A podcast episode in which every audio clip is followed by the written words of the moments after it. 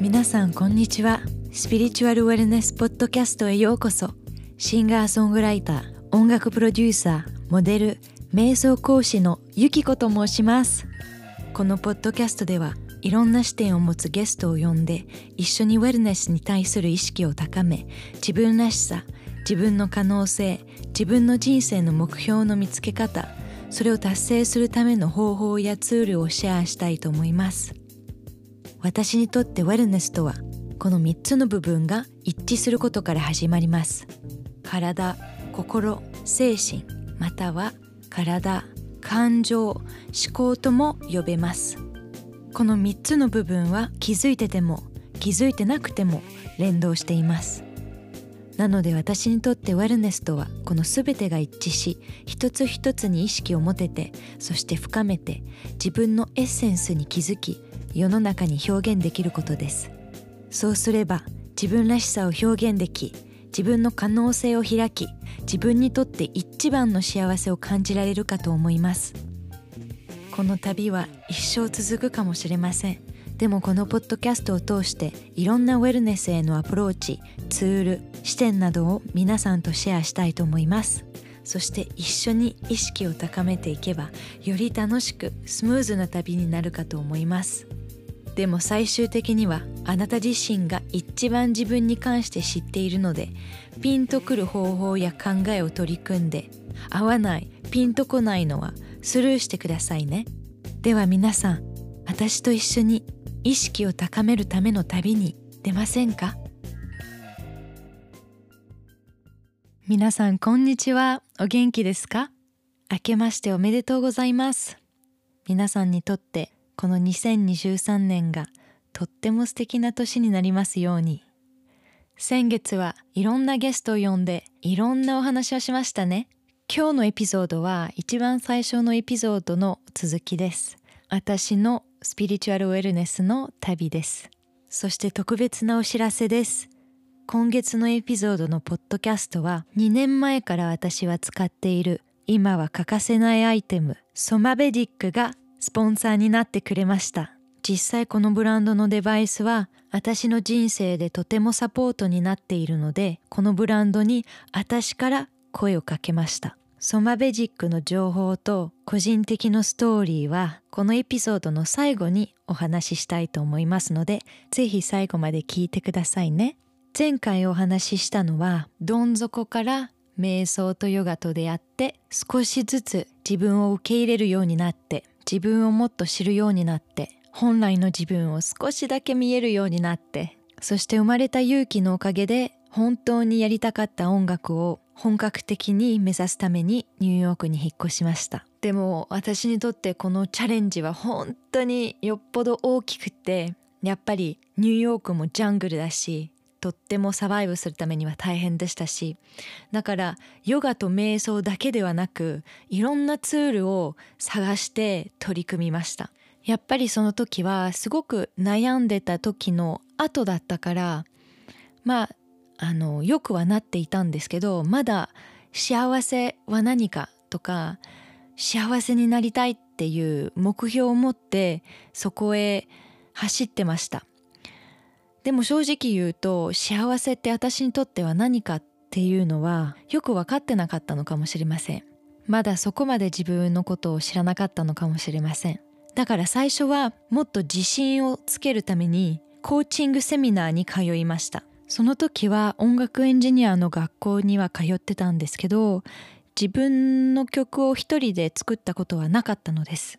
最初のエピソードに話したんですけどまだ音楽に関して自分の歌と曲作りに関してトラウマを抱えてたので本当に不安でした。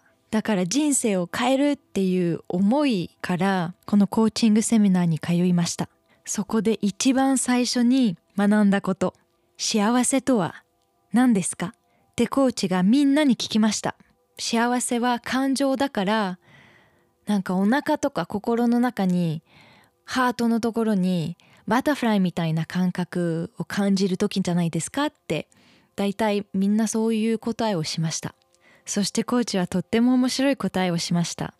今感じてる感情で幸せ感のレベルを決めるととっても不安定で完全に私たちは流されちゃう。どうしてかというと感情には私たちは頼れない。毎日波があるから。感情の波。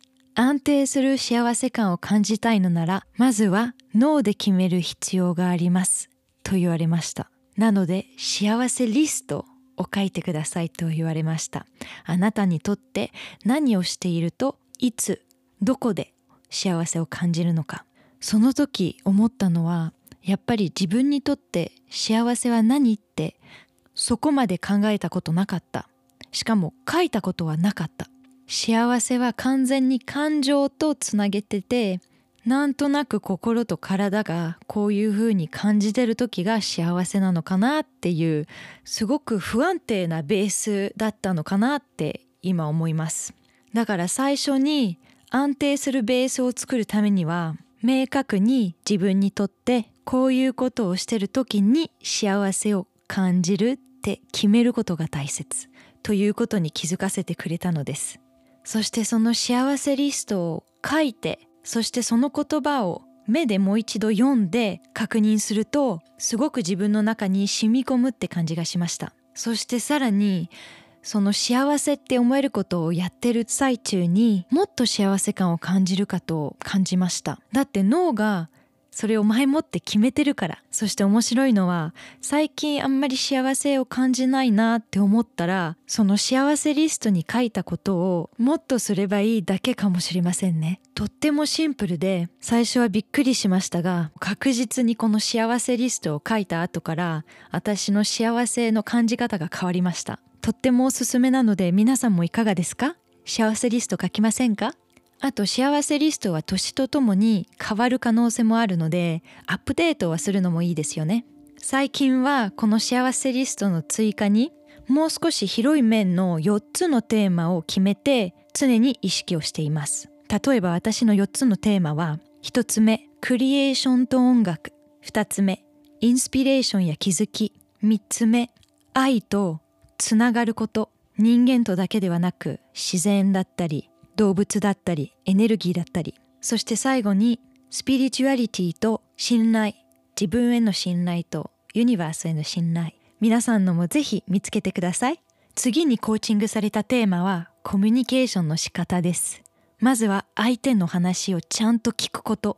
当たり前なことだと皆さんは思うかもしれませんがほとんどの人は相手の話をちゃんと聞いていないのです。それは自分の頭の中にいるコメンテーターのような声を通して相手を聞いてるからです。そのコメンテーターは相手の言葉にコメントをしたりジャッジしたり他のことまで考えてしまう。でも完全にこのコメンテーターをオフするのは無理だと思います。それは自分の育った環境やカルチャー家族などからとても影響を受けてその声が育てられてきたからです。でもこの声がいるって知ってるだけでも相手の話を聞く価値が高まります。そしてもちろん瞑想などトレーニングでその声をボリュームダウンすることはできます。次に学んだのはシェアの仕方です。深い関係を欲しいのならまず自分から心を開かないと難しいということ。だいたい相手は自分のシェアのレベルに合わせようとする。例えばいつもハッピーで悲しい時にその感情を見せないのなら相手も見せてくれない確率が高いです。だからなかなか深い関係にはなりにくい。だから深い関係を欲しいのなら勇気を持って本来の自分の感情を伝える。弱いと思ってる自分も見せる。そうすると相手も心を開いてくれるはずです。ということを教えてくれてその場でシェアの仕方のトレーニングをしました。そしてもしも開いてくれないまたはジャッジされた場合はその方とのバイブレーションが合わないだけではい次って気楽に進めばいいかと思います。弱い自分を家族にしか見せてなかった私はその時からもう少しお友達とかに心を開きました。そうしたら相手も本来の感情をシェアしてくれてとても深い関係になることも経験しました。あとプライドが高いのでサポートを友達にお願いするのがとっても苦手でできなかったのが今は仲いい友達にはお願いしてます。だって私も本当に仲いいお友達は絶対にサポートしたいっていう思いを持つから相手もそうなはず。その2つの行動の変化だけで友達とのつながりが深くなりましたしあと初めて会った人にも心を開くと早く深い関係になる可能性もあります。もちろん当たりと外れはありますが相性もあるので。でも正直に自分の心を開いて自分の本来の感情をシェアするって決めてたらかなり人とのつながり方が変わるかと思います。もっとオセンティックな関係になるかと思います。私もやっぱり日本人のお母さんが育ててくれたからこそ心を100%を開くっていうのはとっても難しかったです。恥ずかしいし悪く見られたくないしジャッジされたくない。でも勇気を持ってその恐れを乗り越えたら素敵なつながりができるかもしれない。そのチャンスにかけたくないですか？私はかけたいと思います。もちろん外れた時もありましたがそれも学びでしたね。あと個人的なアドバイスですが日本では会いたいのに声をかけられなくて邪魔をしたくないからとか理由はあるかと思いますが私はもったいないと思ってしまうんですよね。だってもしかしたら相手も遠慮してしまってるのかもしれない。忙しいと見えてももしかして逆に癒しが欲しいからお友達と会いたいとかっていうパターンもあるじゃないですか。だから会いたいって思ったら会いたいって言えばいいと私は思います。そしてスルーとか無視されたら自分が悪いと捉えないでもしかして本当にその方は忙しいのかもしれないしそして相手が会いたくないなって感じたらそれを早く知った方がいいと私は思いますしずっと希望を持ち続けるのも時間の無駄だから絶対自分と合うバイブレーションの人が集まるっていうことを信じてください。私は信じてます。あと最後にこのコーチングセミナーで今でも使ってる方法を紹介します。あなたに夢かゴールがあるとします。自分にとってそのゴールや夢を想像するだけでものすごい喜びを感じる。幸せ感を感じる。でもその分その夢とゴールは現実にできないという恐れがある。そのゴールや夢は大きすぎて自分には絶対叶わない達成できないって思い込んでいる。そしてその自分をジャッジしてしまっている。行動を起こせず戸惑ってしまっている。この夢とゴールを持つのが恥ずかしすぎて言葉にさえできない。実は私は音楽の夢に対してまさにそういうふうに考えてました。そしてそのコーチングセミナーで学んでトレーニングしたのはこちらです。Throw your hat over the fence 日本語で訳すとちょっと不思議な表現ですが帽子を垣根の向こう側に投げてくださいっていうことです。その垣根が自分のブロックだとしたらその向こう側に帽子を投げると向こう側に行くしかない。取りに行くしかない。というアプローチです。面白いですよね。具体的にそのイメージを説明すると3つのステップにそのプロセスを分けられます。まず1番目のステップすべての基盤となるステップです。自分の言葉のパワーに気づく。自分の言葉の価値を常に高く持つ。ということは普段から自分の言うことを守る。約束を守る。自分の言葉のパワーに気づく。嘘はつかない。そしてもしも約束を守れなかったら自分に相手に謝って新しく約束をする。こういう小さいことを重ねてると自分の言葉の価値がとっても高まります。そして自分が自分を信じられるようになる。一番大切なことかもしれません。だって毎日の自分の言葉や行動は自分が大切に記録している。そしてその記録を潜在意識に隠れてしまう。だから自分の言葉の価値を常に上げることが大事と気づきましたしその場でトレーニングしました。次のステップはこちらです。自分の夢やゴールを言葉にする。そして周りの人にシェアする。紙に書くと一旦現実になる。言葉にすると現実になる。でも誰かにシェアするとハードルが高くなる。シェアすることで実現するための一歩を踏み出せたということです。だって一旦誰かにシェアしたら行動しないとちょっと恥ずかしい自分がいる。ちょっとしたプレッシャーになるのかな？でもそのプレッシャーはいいプレッシャーです。そしていろんな人にシェアするとどんどんそのプレッシャーが高くなるから行動しなければならなくなってしまう。小さいゴールから始まるのもいいんですよ。例えばダイエットだったりとか。週に3回運動するとか。でもそこで止まってしまうパターンが多いかもしれません。だからシェアしたすぐ後に3つ目のステップ。デッドライン。締め切りを決める。でも自分だけにデッドラインとか締め切りを決めるだけでは守りづらいかもしれない。だからこそパートナーを探してください。そしてそのパートナーと一緒に夢やゴールを達成するためにサポートし合う。そのサポートはお互いの夢やゴールをまず聞く。そしてお互いデッドライン締め切りを守るためにサポートし合う。でもお互い厳しくないとね。特に締め切りに関して。私はこのセミナーでグループの中に入りました。そのグループの多分6人か7人に自分の夢やゴールをシェアして締め切りも決めました。私の大きい夢はアーティストになる歌手になる音楽を作るでした。それを小さいステップに分割するとこの時の一つのゴールは一人で作った曲を終わらしてグループのみんなにシェアすることでした。実際一人で作ったことなかったのでとってもとっても怖くて自分をものすごく否定していて自分にとってとっても大きいチャレンジでした。でもそのサポートのおかげであとみんなも自分の夢やゴールあるからそれに向かって一歩を進むじゃないですか。だからみんな一緒に行動を起こしてるからこそそれが勇気になってできたんです。3日間だけでその曲を作ってみんなにシェアしました。もう本当にドキドキでした。でもみんなに聞かせてその達成感その幸せ感は本当に半端なかったです。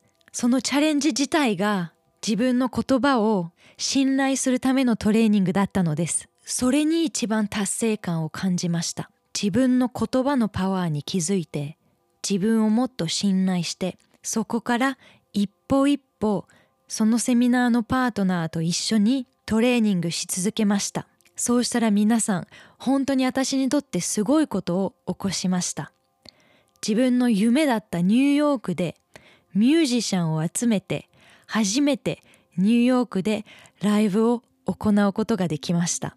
面白いのはドラマーの人は地下鉄で見つけました。よくニューヨークでは地下鉄でミュージシャンがパフォーマンスしてるんです。結構みんな寄付するのでお金になるのです。そこでドラマーを見つけて声をかけたのです。しかもすごいのがその初めてのライブは満員でした。どうしてかというとこのセミナーで学んだ人とのコネクションの仕方自分の心をちゃんと開いて正直な気持ちを伝える。とってもオープンで初めてでも会話をするとすごく深くつながってニューヨークで初めは一人しか友達がいなかったのにそのライブでは100人以上の人が来てくれました。あとそのライブハウスも Arlene's Grocery というライブハウスですごく有名なライブハウスでした。私の大好きなラナ・デル・レイっていうアーティストがそこでパフォーマンスもしたんです。でも皆さんに分かってほしいのはこれは引き寄せの力ではないです。これは自分の言葉の価値を上げるトレーニングをする。そして自分を信じるトレーニングをする。そうすると自分が言葉にすることは現実になるということを信じれるのです。信じると行動も起こせる。そして信じるとユニバースもサポートしてくれる。そしてもちろん小さいことから始められます。例えば時間を守る。約束を守る。自分への約束も守る。例えば今月いっぱいはお酒は飲まないとか。今月は甘いものは食べないとか今月は週に3回ヨガに行くとかこういう約束も自分への約束なのでトレーニングとなります。だから私はその時期はセミナーのパートナーたちとよく鍛えたので今は一人でもできるようになりました。自分への信頼がとても強くなったので今は自分でプロジェクトを立てることができる。一人でもできるしサポートを頼むこともできていろんな人とコラボレーションをしました。昔だったら一切できないって思っていたのに。そしてやっぱりこのコーチングのおかげで本当に私の一番の夢が叶ってるって思います。それはいろんなアーティストや人とコラボレーションをして何かを生み出すことクリエーションをすることです。このポッドキャストもそうです。昔は私なんてちっぽけてできない。こんな素晴らしい人とコラボレーションできない。断られると思ってたのかもしれない。でも自分への信頼のトレーニングも8年かけて一歩一歩を進んで諦めないで転んでも立ち上がる。また転んでもまた立ち直る。その繰り返しでした。そして結局あこのプロジェクトは違うなって思う時もありました。だから本当にこの間のポッドキャストで吉川芽さんのゲストがいたエピソードなんですがコツコツ以外のショートカットはないって言ってましたね。もう本当にまさにそうですね。そして必ず失敗はする。でもその失敗は成長のもとだから大切なものだと思えば前に進める。なので皆さんどんなゴールを持っててもどんな夢を持ってても叶うことはできる。このセミナーを通して本当に自分次第だねって思いました。今の時代は自営業もすごく増える時期になると思って風の時代になったから。だからこそ皆さんもパートナーを探してみんなでサポートし合うのはどうですか？なので私のお話の続きなんですけど3年間ニューヨークに住んでその後日本に戻りました。それはビザが切れたからです。でも縁は感じました。日本に戻ってきて面白いのはもう少しスピリチュアル寄りの経験がありました。スピリチュアルが大好きなお友達といろんなヒーラーさんだったりに会ってみたりそしていろんなお話をしてくれました。彼女は UFO とか見たことがありまして私はすごく興味を持って見たいなって思ってました。そのお話はそのお友達と来月しますのでお楽しみに。その時はもう45年ビパサナ瞑想をやってましたしヨガも多くしてたのでエネルギーの感じ方がもっと鋭くなったのです。でも私は昔から霊感が強くてこの場所には何かいるとか重いなとか自分に霊とか重いエネルギーがつくとすぐ分かりました。でも自分では取れなかったので除霊をしてくれる方に通ってました。多分日本人はすごくセンシティブだからそして空気を読むという文化だからすごくエネルギーに敏感だからこそ共感する人はいるかと思うんですけど必ずパワーストーンのブレスを左の手にしてましたしあと家はパワーストーンだらけです。でもそこでエネルギーに敏感な人だったりとか HSP の人だったりとかすごくサポートしてくれるデバイスに2年前に出会ったのです。それが今月スポンサーになってくれてるソマベジックのデバイスです。実際2年前にエジプトに行ったリトリートの時に出会った方からソマベジックのことを聞きました。そしてまずそのデバイスの効果にびっくりしたので皆さんにシェアしたいと思います。このデバイスの特徴はこちらです。まず簡単に言うとスペース身体環境のエネルギー水を調和させる力を持っています。細かく言うと電子波とジオパニックストレスゾーンが身体に与える悪影響を中和します。有害な EMF 影響のせいだけでなく、大気汚染、紫外線、喫煙、食品添加物、薬の副作用、ストレスなどで発生するフリーラジカルの悪影響を中和します。ウイルス、細菌、カビ、寄生虫などの中和もします。基本的に全てのデバイスが今お話しした効果はあるんですけど、アンバーとベディックのデバイスは特別です。普通の水をバランスよく構成された水に活性化します。自然な結晶構造の水に復元し最適な pH と酸化還元レベルに水を活性化します。その効果にびっくりしますよね。でどうやってそういうことができるのかというとソマベディックは周波数の解析という科学的知見と東洋医学の知跡の治癒効果に関するノウハウに基づいています。最初はお友達がベディックのデバイスを買ったんですけど基本的にそのデバイスはランプみたいなものです。だからとっても可愛くどこでも置ける感じのランプです。やっぱり最初使い始めてすごくびっくりしたのは場所のエネルギーの浄化をしてくれるパワーがすごくて本当に今でも助かっています。あともちろん体的にデトックスに最初はなったんですね。やっぱりお水に影響を受けるから私たちはもう70%ぐらいお水でできてるじゃないですか。面白いお話お友達から聞いたのですが彼は使い始めて1週目には毎日下痢してました。でも面白い話私は本当にその浄化の効果が強いので旅に行く時も持って行ってます。ホテルとかって本当に最悪なエネルギーじゃないですか。寝る時ってすごく大切って言いますよね。やっぱり睡眠の質もすごく大切だと思いますしあと寝る場所のエネルギーも私は大切だと思います。そしてやっぱり住んでる場所によって土地の重さとかもあると思います。でも大体すごいいい土地のエネルギーの場所は高いじゃないですか。だからその分ソマベディックのデバイスを置いてたらエネルギーはものすごく変わります。あとまた面白い話。モデルの撮影をしている時のスタジオのエネルギーが本当に場合によってすごく悪いんですよね。地下にあったりとか。そしてもちろんそのエネルギーに影響を受けて顔にも出てるし心も落ち着かないし写真にも写る。集中力にもすごく影響を受けますよね。だから変な話。去年から撮影場に持って行ってました。そしてメイクするところに置いてました。そこでメイクさんもすごく気になってやっぱりメイクさんのお仕事って人間の顔をいじるからこそ多分エネルギーにすごく敏感ですよね。そしてそのエネルギーの変化を感じてたからあの欲しい欲しいって言ってました。私のおすすめなのはそのグリーンのライトのベジックのデバイスなんですけどもちろん高めのデバイスです。だからこそ私ももちろん最初は迷いました。でも実際お友達が買った時それを実験してもうこれは絶対買わなきゃって思ったのです。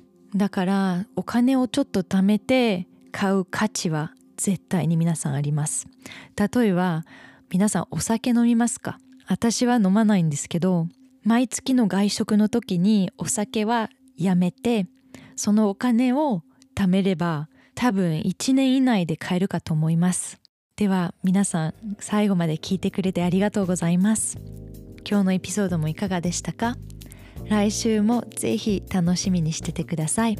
そしてソマベジックの情報などはこのエピソードのノートに書いていますのでよかったらぜひチェックしてみてくださいね。ではまた来週皆さん。